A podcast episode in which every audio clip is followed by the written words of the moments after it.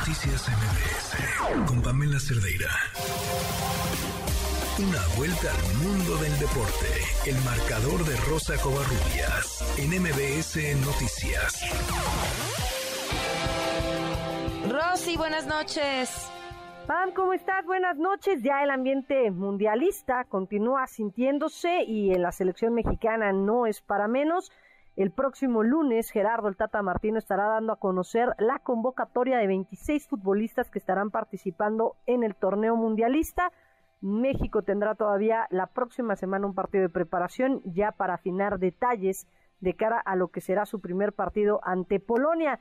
Eric Gutiérrez, seleccionado mexicano y que seguramente lo estaremos viendo en Qatar 2022, habló en entrevista exclusiva para Claro Sports y Marca Claro respecto a lo que puede ser este mundial. Al final llegó mi oportunidad y dije, no, de aquí no me voy a, no no me, no me van a sacar nadie, decía yo en mi cabeza. Si quiero hacer esto, si quiero llegar al mundial bien, tengo que agarrar esta oportunidad. Me siento importante ahora y, y me siento muy bien como para aportar cosas buenas a la selección. Yo creo en esta selección y estoy muy positivo, la verdad, a pesar de que se ha hablado muchas cosas eh, eh, afuera hay mucho pesimismo y bueno, a veces no me gusta a mí, pero pues hay que demostrarnos y hay que demostrarles también que podemos. Y la selección argentina, rival de México en el Mundial, ya dio a conocer su lista de convocados para Qatar. Por supuesto, está comandada por Lionel Messi, que va a jugar su quinta Copa del Mundo.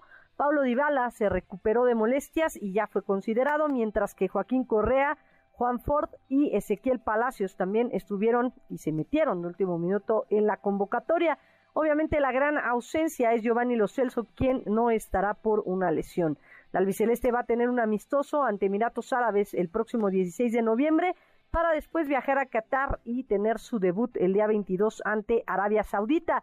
Quienes también dieron a conocer su convocatoria fueron los españoles, 26 futbolistas. La Furia Roja llevará a un cuadro joven en donde resaltan los nombres de Ansu Fati, Hugo Guillamón, Gaby y Pedri. Sin embargo, algunos veteranos como Sergio Busquets, Dani Carvajal y Jordi Alba van a ser piezas claves para liderar al equipo. Las ausencias más destacadas, David De Gea y Sergio Ramos. En la Liga MX está en pausa, pero todo se mueve. Y es que Miguel Herrera se despidió este viernes de Tigres esto en conferencia de prensa, el director técnico reconoció que tuvo algunos errores. Vamos a escuchar a Miguel Herrera. Yo fui el más sorprendido, más, que, más allá de ustedes, porque estábamos planeando un equipo y de repente se me llamó para decirme que no seguíamos más. Y sí me equivoqué en la palabra de viejo. Fue palabra, una declaración. Una palabra de un equipo maduro y que hice énfasis en que corrió muchísimo. Corrió muchísimo. Y lo seguiré diciendo, es un equipo maduro con actitud y determinación era un equipo que pues obviamente iba a tener que ir evolucionando y cambiando. Y en ese proceso íbamos. Me puse la camisa de los Tigres bien puesta, con mucho orgullo, con, mucho, con mucha entereza, con una gran este, responsabilidad. Y hoy, bueno, pues desafortunadamente la tengo que dejar con mucha tristeza, sinceramente con mucha tristeza. Y Necaxa presentó el día de hoy también a Andrés Lilini como su director técnico de cara al clausura 2023. El técnico se dijo ilusionado de trabajar con jugadores jóvenes salidos de la cantera y descartó fichajes de su ex equipo, es decir, de Pumas. También habló de los objetivos con los Rayos. Seguir adelante con, con primera división, que es lo más importante, los resultados. Esto es una cuestión de resultados. Hay que llevar al, al club arriba eh, sin estar sufriendo en las calificaciones para la liguilla, que es lo más importante, y, y los puntos que, que tenemos que sacar en el próximo torneo para estar mejor de lo que se está hoy.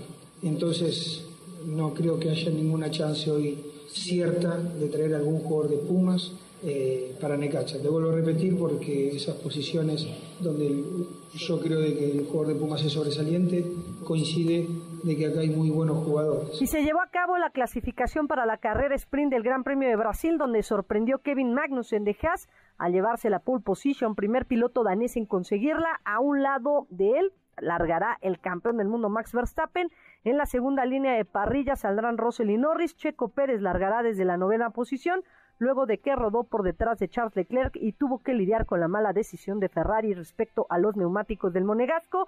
Y el fin de semana, Pam, en Guadalajara se va a llevar a cabo el Mundial de Taekwondo. México tiene grandes exponentes y estará buscando, por supuesto, preseas para colocar dentro de los primeros lugares del ranking olímpico a los taekwondoines.